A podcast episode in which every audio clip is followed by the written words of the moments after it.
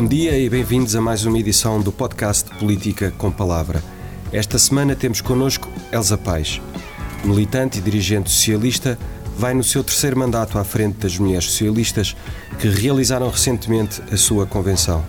Elsa Paz, muito obrigado por ter aceito o nosso convite.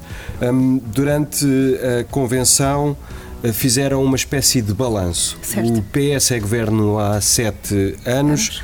Quais foram os principais resultados dessa governação para o lado das políticas da igualdade? A igualdade. A nossa convenção foi um marco aqui neste mandato e, de facto, apresentámos as sete marcas da igualdade neste, nos sete anos de governação, na linha das sete marcas eh, do governo PS uhum. apresentadas pelo secretário-geral. E, portanto, a primeira marca de todas é que nestes sete anos foram anos fantásticos, anos de ouro. Também tínhamos uma conjuntura que favoreceu a aprovação de políticas de igualdade e nós, mais uma vez, continuamos a cumprir a igualdade, aquele princípio constitucional pelo qual sempre nos batemos ao longo destes 50 anos de democracia. Nestes sete anos aprofundámos significativamente essas políticas. Eu costumo mesmo dizer que quando o PS é governo, a igualdade avança. Quando não é governo, ou estagna ou recua. Portanto, estes sete anos aproveitámos e bem. Uhum. A primeira marca, aprovámos uma série de leis uh, humanistas contra o sofrimento humano, que já tínhamos aprovado aprovado na legislatura anterior, já tínhamos iniciado esse projeto quando em 2011, quando aprovámos o casamento entre pessoas do mesmo sexo, mas agora introduzimos novos inputs, novos avanços. Aprovámos a lei da adoção, que uhum. tinha ficado à margem do casamento, não tinha sido aprovada na altura. Aprovámos a lei da identidade de género contra o sofrimento humano, portanto, para as pessoas poderem ser aquilo que efetivamente são, e portanto não havia uma lei que as protegesse uhum. uh, na, na, no reconhecimento da sua real identidade. Aprovámos essa lei em 2018 e aprovámos também uma série de leis uh, novas, upgrades, à lei de 2006, uh, de, da procriação medicamente assistida. As mulheres não casadas e LGBTI ficavam fora, excluídas do acesso à procriação medicamente assistida e hoje têm o acesso em pleno direito com qualquer mulher. Portanto, não há nenhuma mulher mulher que seja excluída do acesso à procriação medicamente assistida, caso dela necessitem, obviamente. Este foi um grande bloco. Um outro grande bloco, podemos meter aqui as leis contra a violência de género, contra a violência doméstica. Fizemos aqui também aprofundamentos. Todas as leis, também desta área, têm marca socialista. E nesta governação, nós avançamos para a proteção das crianças de uma forma uh, muito musculada, uh, com a regulação urgente das responsabilidades parentais em situação de violência doméstica em 2017 e agora já já mesmo em 2021, antes da última legislatura terminar, nós aprovámos o aprofundamento do Estatuto da Criança em situação de violência doméstica, o que permite o reforço da proteção das crianças quando vivem, nem sempre são eu, digo, eu direi mesmo, são sempre vítimas, mesmo quando não são vítimas diretas, quando são vítimas indiretas, não deixam de ser vítimas. E, portanto, esta lei uh, foi uhum. reforçada, foi aprovada. Claro que agora as leis de pouco servem também se não forem aplicadas. Essa é uma outra etapa. Uhum. Mas se não existirem, também não podem ser aplicadas. Um outro, uma outra marca uh, que nós deixámos foi o aprofundamento das leis da paridade. Nós temos em 2006 a aprovação da lei da paridade, também num governo socialista, era o António Guterres, na altura, o primeiro-ministro, e agora, com o António Costa, fizemos o aprofundamento da lei da paridade de 33%, de limiar de 33% para 40%. Queríamos ir mais longe, mas a conjuntura não o permitiu. Uhum. Queríamos aprovar os, uh, a alternância de género nos dois primeiros lugares não foi possível. Espero que seja agora nesta legislatura, porque já era uma norma que constava do projeto do governo que foi uh, recusada, que, foi, que não foi aprovada na Assembleia da República, porque não reuniu a maioria dos votos, o PCP não aprovou, e portanto não uhum. aprovando uhum. o PCP, a direita também não aprovou, não passou. De todo o modo, o meu partido, o PS, tem essa recomendação para a constituição das listas, que foi seguida em uh, eh, 14 dos 18 distritos. Portanto, há aqui um progresso. Caminho que está a percorrer. Um caminho que está internamente a percorrer.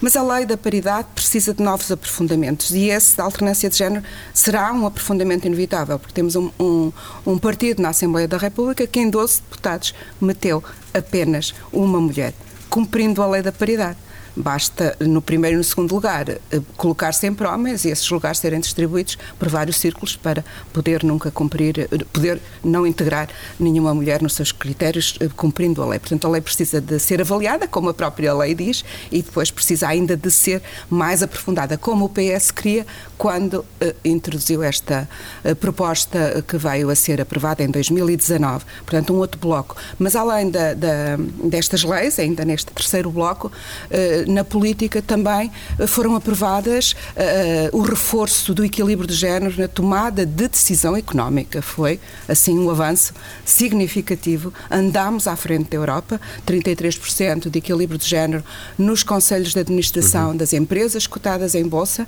e nos conselhos de administração do setor empresarial do Estado.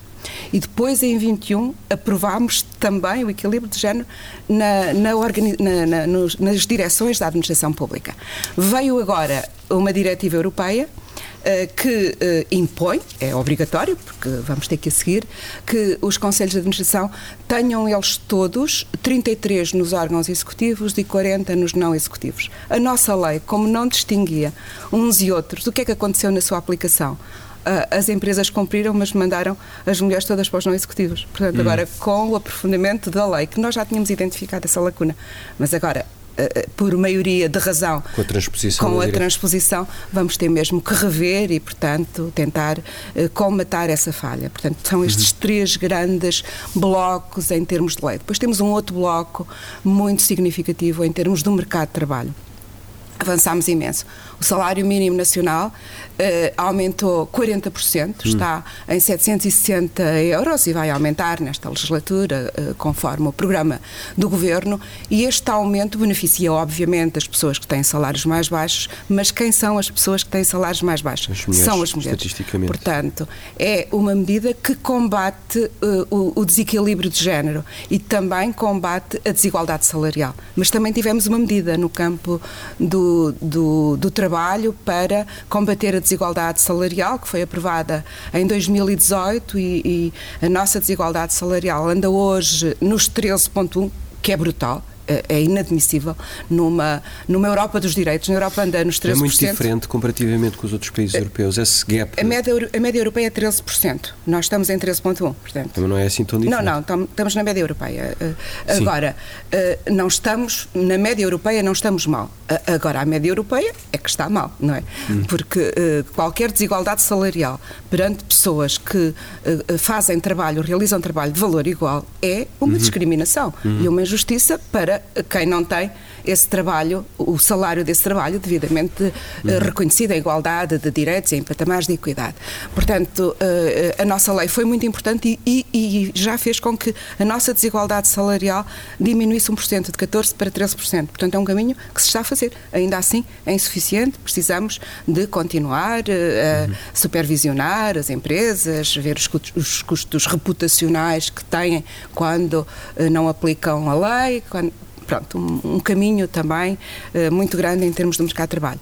Aprovámos recentemente também a licença exclusiva obrigatória do pai, uhum. o que faz com que cada vez mais pais utilizem a licença de parentalidade. Isto é central para se conciliar a vida familiar, profissional e pessoal, quer dos homens, quer das mulheres. Porque se os homens não utilizarem cada vez mais, como sempre foram os projetos do PS, aliás, quem introduziu a licença de parentalidade neste país, numa evolução importante da licença de maternidade para a parentalidade, que não foi só uma mudança de nome, foi uma mudança de conceito, foi também o PS em 2009, quando era governo. E agora está a fazer upgrades uh, com uh, avanços significativos, porque todos os anos o número de homens que utiliza estas licenças, agora exclusiva e obrigatória do pai, aumenta. Tem uma ideia da evolução dessa Sim, agora, agora está na linha do 70 e tal por cento, antes de 2009 não chegava aos 30, portanto okay. vai evoluindo. Nós, as mulheres socialistas, o que é que nós queremos a este nível? Nós queríamos mesmo que as licenças fossem partilhadas, a 50-50. Aliás, nós defendemos a 50-50 em tudo. E, uhum. e, e aqui uh, acompanhamos a reivindicação uh, da ONU neste momento, o secretário-geral é um português e que também sempre se bateu enquanto primeiro-ministro deste país e agora como secretário-geral da ONU pela igualdade de género, denunciando, por exemplo, que em pandemia as pessoas ficam sempre mais para trás, são as mulheres, que uhum. o caso da violência doméstica foi a pandemia sombra da pandemia, com custos significativos também para a vida das mulheres, e portanto a ONU, retomando o nosso raciocínio, defende a todos os níveis uma sociedade 50-50. Nós também. As leis da paridade só são boas quando chegarem mesmo aos patamares 50-50. Uhum. Ou, ou, por lei ou por cultura uh, dos partidos. Alguns, uh, em alguns contextos até já acontece. Por exemplo, no, nas eleições ao Parlamento Europeu, a nossa lista do Partido Socialista já foi 50-50 e não precisamos de lei uhum. para fazer essa lista. Uh, portanto, mas nós defendemos no quadro, retomando, no quadro do trabalho, que as licenças de uh, parentalidade sejam partilhadas a 50%, 50%, 50% com o, o, as tais semanas de recuperação uh, biológica da mãe, pelo facto de ter tido uma criança. A partir daí, achamos que a partilha deve ser 50-50, para que depois os equilíbrios também se possam fazer nos termos da conciliação. Uhum. Caso contrário, as conciliações prejudicam sempre as mulheres. Portanto, este é um dossiê forte do mercado de trabalho, mas há um outro dossiê que é o dossiê da garantia da infância, do combate à pobreza. Uhum. Uh, a taxa de privação da, da de privação uh, diminuiu 5 ponto qualquer coisa, 6 pontos percentuais nos últimos anos. Portanto, sinal que as nossas políticas sociais de apoio e de construção de um conjunto de medidas que têm sido extraordinárias nestes sete anos. E então, na pandemia, era quase todos os dias, nós mulheres socialistas fazíamos o levantamento das medidas para para disseminar pelas nossas redes por todo o país, para que também as mulheres que estão em rede, e temos uma rede de 3 mil mulheres neste momento, fossem acompanhando a produção absolutamente uh, incrível que o Governo foi fazendo destes apoios sociais às famílias e nós íamos identificando às vezes os problemas e lá vinha uma medida para resolver o problema. Portanto, estas medidas, uh, quer a garantia da infância, da infância agora com a gratuitidade da creche progressiva eh, para todas as crianças, quer o reforço do abono eh, de família, eh, quer o reforço do abono de família, inclusivamente para crianças de famílias estrangeiras, no sentido uhum. de dar um sinal de que somos, e somos efetivamente, um país com políticas amigáveis ao nível da imigração e precisamos dos, do, de, de, de fortes políticas de imigração para resolver não só porque é uma característica do humanismo, de modernidade, acolher quem nos procura, mas também, mas também temos aqui demográfico. o desafio demográfico. Então, eu ontem vim, vim do interior fazer o roteiro uh, no, em Viana do Castelo e em Braga e, e, foi muito identificado este problema da desertificação demográfica de muitos territórios do interior, onde depois também não há transportes e as pessoas que ficam são os idosos e os idosos são mais mulheres porque vivem mais tempo, embora uhum. com menos condições de saúde. E, portanto, as mulheres mulheres que estão uh, um bocadinho isoladas nestes nossos territórios do interior estão com gravíssimos problemas de acesso até à saúde e, e a outro tipo de, de cuidados. E, portanto, uh, cativar, atrair pessoas para estes territórios, portugueses e portuguesas, mas também uh, migrantes, é uh, absolutamente decisivo para garantir a coesão social e territorial do nosso país, tal como é recomendado, foi a nossa parangona uh, do, da tal convenção, a Agenda 2030 para um desenvolvimento sustentável. Portanto, esta é outra área. Portanto, já falámos em cinco, o trabalho digno, as questões do mercado de trabalho, as outras das leis, e depois temos uma outra muito importante que foi a aprovação de políticas eh, de, de, de, dos avanços na lei da nacionalidade. Aprovámos pela primeira vez o primeiro plano contra o racismo, também temos a lei do clima, portanto, há toda uma definição de políticas na linha dos temas da não discriminação, dos temas da modernidade, das alterações eh, climáticas, eh, da, do combate às desigualdades digitais, o gap digital entre homens e mulheres é brutal. Há 83% de desigualdade entre a empregabilidade dos homens, que é de 83%, e a das mulheres, que é de 17%. No setor das novas tecnologias. No é? setor das novas tecnologias. Há aí alguns projetos, engenheiras por um dia, mas é preciso mais, é preciso reforçar a atração das mulheres para a formação, obviamente que se não estiverem formadas depois também não podem ter empregabilidade. E é importante cativá-las para a formação para depois poderem ter empregabilidade. E, se estiverem fora desta formação, eh, estão fora do futuro. O PRR tem medidas positivas para as mulheres, nomeadamente na formação, que tem que ser 50% para homens, 50% para mulheres, e é preciso acompanhar estas medidas para ver se o gap vai diminuindo, mas ainda assim é preciso reforçar esta área, é uma área que precisa de muitas medidas uhum. uh, positivas. E, portanto, foram estes as. Uh, as, os marcos, os marcos, os marcos significativos e uma outra que é a última da territorialização das nossas ações no quadro do combate à homofobia, do combate ao racismo, do combate à violência doméstica e de género nos nossos territórios. E ainda ontem também neste roteiro que fizemos nos deram conta que Uh, mulheres, estávamos a falar de mulheres, mas seguramente também acontece com os homens, LGBTI em territórios do Norte têm muita dificuldade em se assumirem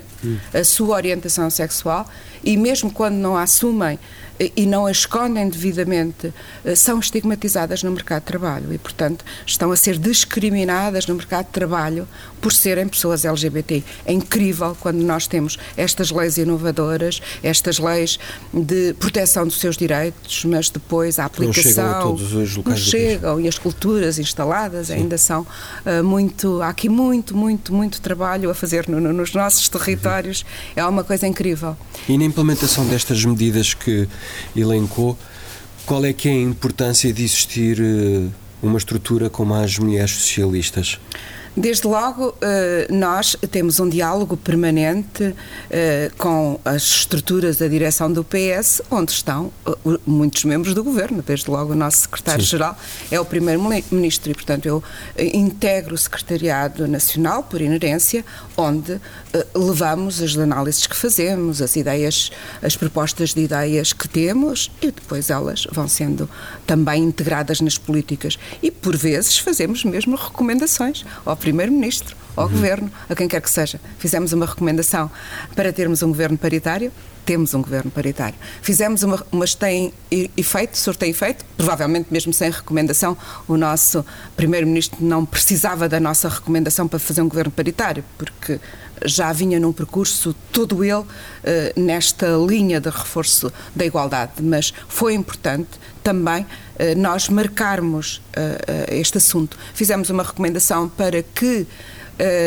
os conselheiros, conselheiras da Assembleia da República, propostos pela Assembleia da República para o Conselho de Estado, tivessem equilíbrio de género, e olha, essa foi uma recomendação que não surtiu efeito nenhum, porque os conselheiros, conselheiras eh, da Assembleia da República para o Conselho de Estado não foi indicada nenhuma mulher. Portanto, eh, temos aqui recomendações internamente para o reforço da paridade, por exemplo, na, alternância dos dois primeiros lugares das listas e pressionamos os, as federações para que uh, utilizem essa recomendação, mas há muito a fazer. Nós, neste momento, no PS, temos uh, 19 federações e só uma é que é dirigida por uma mulher. Portanto, há todo um trabalho hercúleo, não só em termos de reforço da paridade, mas depois em termos de integração, como uh, se diz uh, nas Nações Unidas e na União Europeia. Integração e nos Objetivos de Desenvolvimento Sustentável, que foi a, uh, a nossa chave da Convenção. Integração da perspectiva de género em todos os domínios da ação política.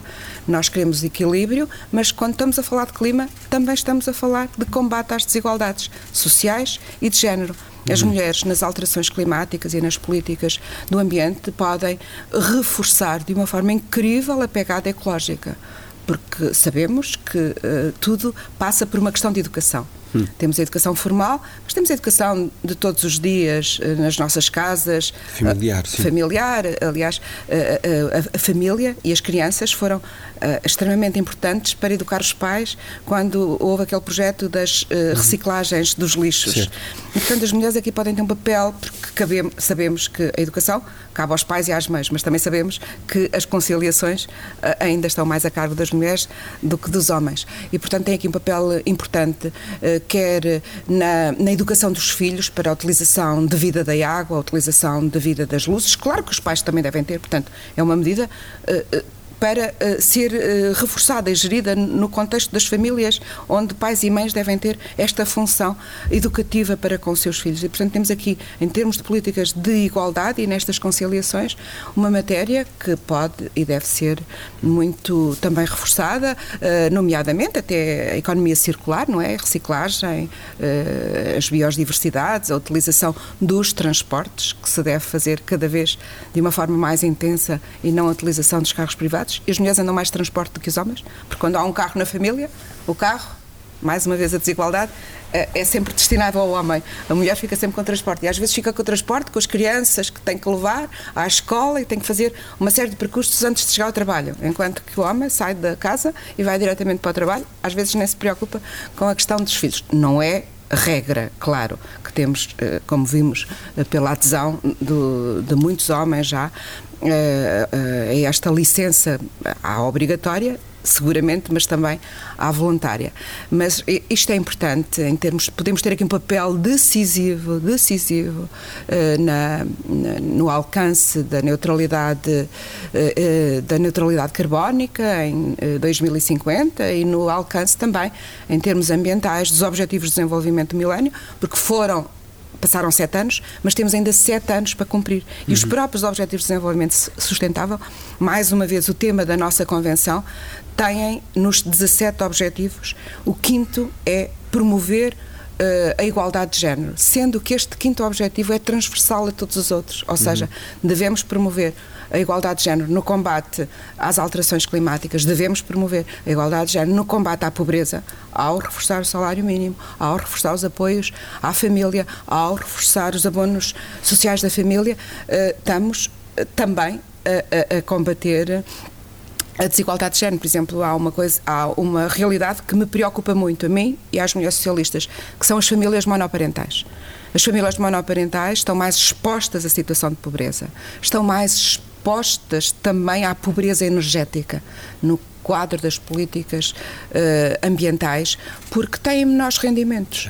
E se têm menores rendimentos, têm menor dinheiro, menos dinheiro para pagar a luz, para ter uma casa devidamente aquecida e, portanto, em vez de faltar para, para, para, a comida, e às vezes até para a comida falta, falta para o aquecimento uhum. e para a compra de computadores uh, uh, que devem ser utilizados uh, pelos membros da família. Às vezes nem um computador há porque uhum. não há dinheiro para o comprar. Portanto, a, a pobreza energética, no caso das famílias monoparentais preocupa-nos muito e as famílias monoparentais, de uma maneira geral, porque são as mais expostas a situações de pobreza, preocupa-nos muito, sendo que 85% das famílias monoparentais são constituídas pelas mulheres e seus filhos. Uhum. Esta medida eu própria no âmbito de um secretariado nacional, falei com a senhora Ministra do Trabalho, que uh, mostrou a máxima abertura, até porque muitas medidas já foram tomadas.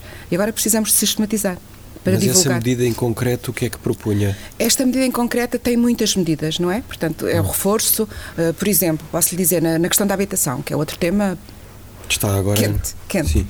As famílias já estão referenciadas, as famílias uh, uh, de violência doméstica, de vítimas de violência doméstica, para terem um acesso referenciado à habitação.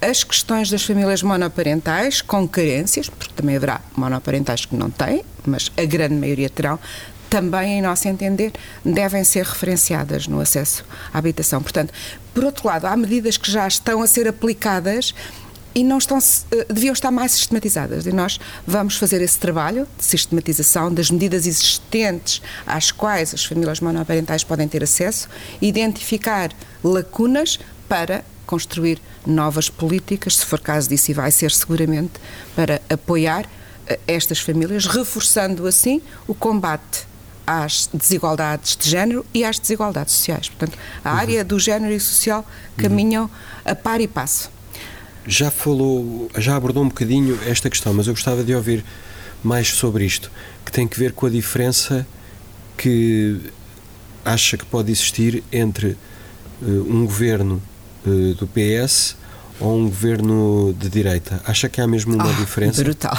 Então, em termos de igualdade, basta ver o histórico da nossa, uh, dos nossos 50 anos de democracia. Hum. Todas as leis, todas as leis uh, da igualdade de género foram aprovados em governos socialistas. Mas as questões de género não deviam ser, deviam ser transversais acima, e depois. Uh, acima da ideologia? Sim, indiscutivelmente. Mas quem mais tem promovido a igualdade de género no nosso país são os governos socialistas. Uh, portanto, uh, quando os governos socialistas não estão no governo, há, também não há um retrocesso, não é? Portanto, uh, e depois há o um acompanhamento. Os governos de direita acompanham mas não impulsionam. Então, uhum. se formos para a área da não discriminação, não só não impulsionam, não só não acompanham, como votam contra os projetos que nós aprovamos. Portanto, e... aí a, diferença é brutal. Na questão do equilíbrio homens-mulheres, vão apoiando. Apoiaram o upgrade da lei da paridade, apoiaram todas as leis de violência doméstica, algumas com algum custo, mas apoiaram, nomeadamente a regulação uh, das responsabilidades, a regulação urgente das responsabilidades uh, uh, parentais em situações de violência doméstica foi uma lei que uh, foi primeiro rejeitada e depois uh, pela direita e depois é que veio a ser aprovada. mas vão acompanhando. Agora, nas áreas da não discriminação, das políticas LGBTI, da procriação medicamente assistida, aí é um desastre. É um desastre. E que avaliação é que faz da recente reformulação da direita que se explanou uh, no, no, Parlamento com a, o surgimento de duas novas forças políticas à direita? Tornou a discussão e a aprovação de iniciativas uh, deste tipo mais difícil? Eu acho que se instalou um populismo grande na sociedade portuguesa com a entrada de um partido não democrático para o leque da Assembleia da República eh, e que, obviamente, dificulta Uh, o, o, avanço uh, e a discussão de determinadas áreas, porque combater o populismo exige um discurso uh, muito equilibrado, do ponto de vista da apresentação dos factos e combate forte às políticas que promovem de xenofobia, de racismo, de, de, de sexismo e, portanto, a Assembleia da República, neste momento, o, o, facto de existir uma força com este número de deputados, existe também uh, por parte uh, dos partidos democráticos uma argumentação e fundamentação objetiva e, e muito pormenorizada que até se podia dispensar numa conversa de maior construção, porque é um adquirido já uhum. de todos os partidos que estão neste leque democrático da Assembleia da República. Portanto, ou seja, uh, perde-se tempo com matérias que podiam avançar muito mais rapidamente. Claro que tendo Sim. nós uma Assembleia da República com um partido uh, com maioria absoluta, não é a direita que vai uh, impedir os avanços que vamos querer querer fazer, até porque também depois contamos uh, com uh, diálogos, obviamente, com os partidos com que sempre Sim, mas há a questão da desinformação e o que transpira para o resto da sociedade civil quando certos debates seguem determinados caminhos no certo. Parlamento, certo? Certo. E uh, olhando para o futuro, na Convenção também apontaram sete objetivos, sete certo. marcas para o futuro que eu suponho que estejam alinhados com a Agenda 2030 sim, também, que foi do, do Partido Socialista. Quais é que destacaria Olha, como as mais prioritárias? Eu destacaria desde logo a questão da territorialização. Nós precisamos de chegar aos territórios. Eh, nós temos extraordinárias políticas eh, é sempre preciso apurar, mas temos uma, uma, uma, legisla, uma, uma, políticas legislativas muito fortes, portanto temos um quadro legislativo, estava-me a faltar o termo, um quadro legislativo muito bom uh, e precisamos de o executar e precisamos de mudar mentalidades. Neste momento o desafio das políticas de igualdade uh, nesta fase é construir novas mentalidades uh, para que não haja impedimentos à aplicação da lei. No caso da violência doméstica, é brutal. E, aí precisamos de mudar mesmo o enfoque. Certo, eu acho que aquela recente notícia da, da questão um hospital relacionado com a interrupção voluntária da gravidez também é um exemplo disso, de como às vezes no interior um, Sim, mas as senhor... coisas acontecem de uma maneira diferente daquilo que nós estamos à espera ou do que estamos habituados. Que não deviam acontecer. Nos centros urbanos. Não deviam acontecer, não é? Sim. Portanto, a interrupção voluntária da gravidez é algo pelo qual as mulheres socialistas sempre se bateram. Nós temos mulheres guerreiras, absolutamente extraordinárias, lutadoras ferozes desde o início e antes da democracia, pela democracia, começando desde logo pela fundadora, a única mulher que esteve no momento de fundação do Partido Socialista foi Maria Barroso, mas outras se juntaram a elas, uma Beatriz Calbrandão e tantas outras ao longo da nossa história. Portanto, mulheres que lutaram, que estiveram lá, eh, que eh, foram, inclusivamente, tiveram de ir a julgamento, como a Maria Antónia Paula, por causa de eh, fazerem debates, cobertura jornalística, cobertura jornalística de situações dessas. Portanto, passaram momentos muito difíceis, lutámos e, portanto, o Partido Socialista tem esta marca no, no nosso ADN de promoção das políticas de igualdade. Não se percebe de maneira nenhuma como é que um episódio desse, desses pode ter acontecido. Mas o Sr. Ministro já uh, veio a público dizer que registou e que ia resolver. Penso que estará uh, resolvida essa situação, portanto. Mas é preciso, uh, de facto, uh, levar as políticas até de, para a coesão territorial uhum. e de uhum. sustentabilidade do interior. Hoje há muitas autarquias com planos para a igualdade, mas ainda não são as 308, não é? Uhum. E quem diz planos para a igualdade diz planos para a diversidade.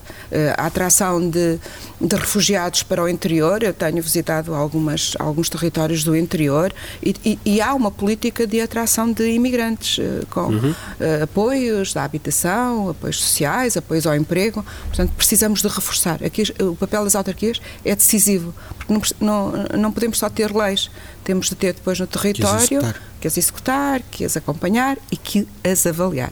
E este uhum. papel de avaliação também ainda uh, precisa de ser reforçado. Nós precisamos de perceber, por exemplo, quando uma política é aplicada, em que é que ela contribuiu para a diminuição uh, daquela meta que se propôs cumprir nomeadamente da desigualdades sociais ou da desigualdades de género. Em que é que uma política, um plano para a igualdade numa autarquia contribui para o reforço uh, da Uh, da das políticas de género na, na autarquia. O, o reforço. Para perceber se para, resultou ou não, para, se tem que seguir outro caminho. Claro. Certo? Portanto, a avaliação das políticas é uh, decisiva. Mas nós, nestas sete marcas, também identificámos a tal da pegada ecológica, uh, uh, as mulheres como fator decisivo para o alcance da neutralidade carbónica através de uma reorganização de quadros educativos de utilização de consumos e de hábitos de vida. E isso tem de ser feito cada vez mais. Portanto, há aqui todo um trabalho de pedagogia que é preciso ser reforçado. A questão do combate às desigualdades digitais, que já tínhamos identificado, mas uh, identificado não é combatido, apesar do PRR ter alguns programas que para combater, precisamos de reforçar, acompanhar e não desarmar enquanto com metas, inclusivamente. Nós devemos ter metas para que este gap digital entre homens e mulheres diminuísse X% em X anos. E como é que propõem fazer isso? Se é que já tem definido? O, o programa do governo tem a formação uh, com equilíbrio de género já. Portanto, vamos ver uh, em que é que ela vai diminuir.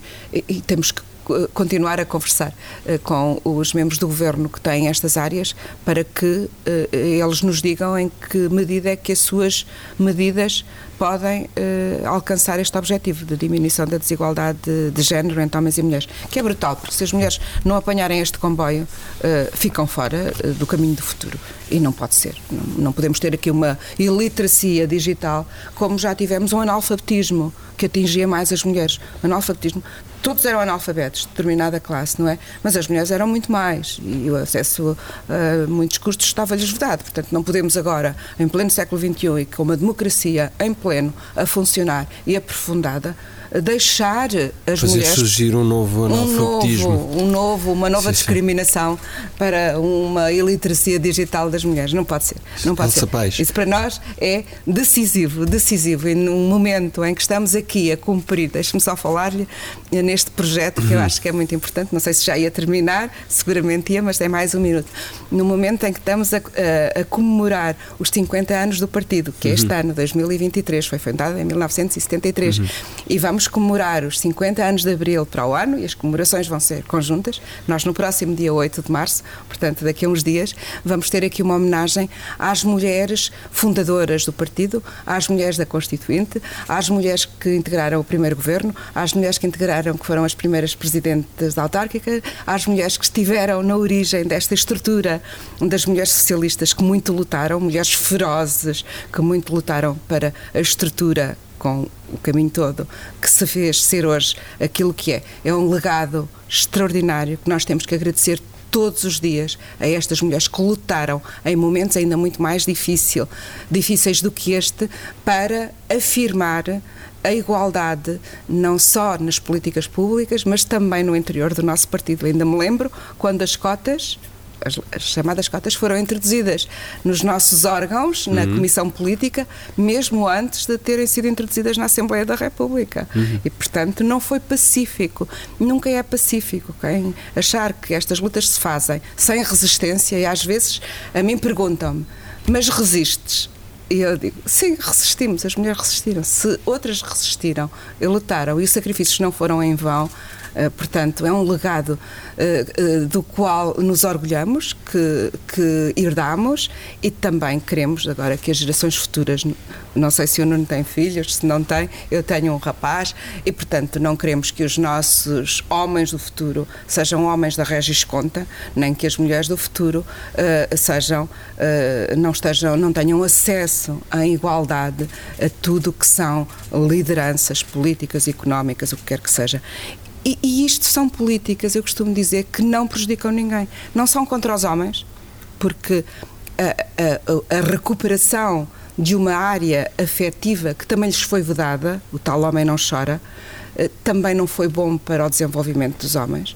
Portanto, estas políticas são boas para os homens, porque recuperam a área dos afetos sem medo, não é? Porque o medo é limitador hum. da ação. E nós vemos como é que as pessoas discriminadas têm medo de assumir o que são. E, portanto, os homens também tiveram medo, agora já não tanto, os tempos também mudam, mas de assumir os seus afetos. Eh, e, portanto, é importante que esse medo também seja quebrado nos homens, como nas raparigas. Quando, ainda agora vindo uma ação, olha, lá acima em.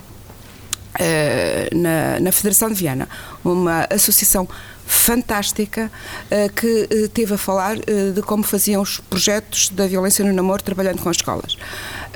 e as raparigas ainda hoje, muitas delas e os rapazes continuam a achar que uh, uh, dar uma bofetada ou pegar no telemóvel uh, é um ato de amor, ou seja, confundem tudo, não percebem o que é violência e confundem-na com o amor. O amor não é isto, é outra Sim, coisa, bem diferente. Muito caminho a percorrer, há muitas muito, batalhas para Há muito caminho. Para enfrentar. Portanto, este legado é, é fantástico. Eu uh, sou estou feliz por ter por esta equipa que é, é, é um projeto, não é de uma pessoa, é de uma equipa fantástica que também já agora as palavras são como cerejas. Estas três mulheres que estão nesta equipa foi um avanço que foi feito neste nosso mandato. Em 2018, com a revisão dos estatutos, nós construímos as coordenações conselheiras que foram a votos pela primeira vez em 2020 e neste momento temos 200 estruturas de coordenações conselheiras por este país onde se agregam estas 3 mil mulheres. Não existia, não é um projeto que tem uh, três anos. Uh, e isto é fantástico. E, portanto, é este legado que nós também queremos deixar para as novas gerações, para que tenham orgulho no trabalho que nós estamos a fazer, como nós temos orgulho e agradecemos o trabalho que outras fizeram para aqui chegarmos. Muito bem. Obrigada. Paz, muito obrigado por ter Obrigada aceito eu. o nosso convite. Terminamos assim mais uma edição do podcast Política com Palavra. Até para a semana.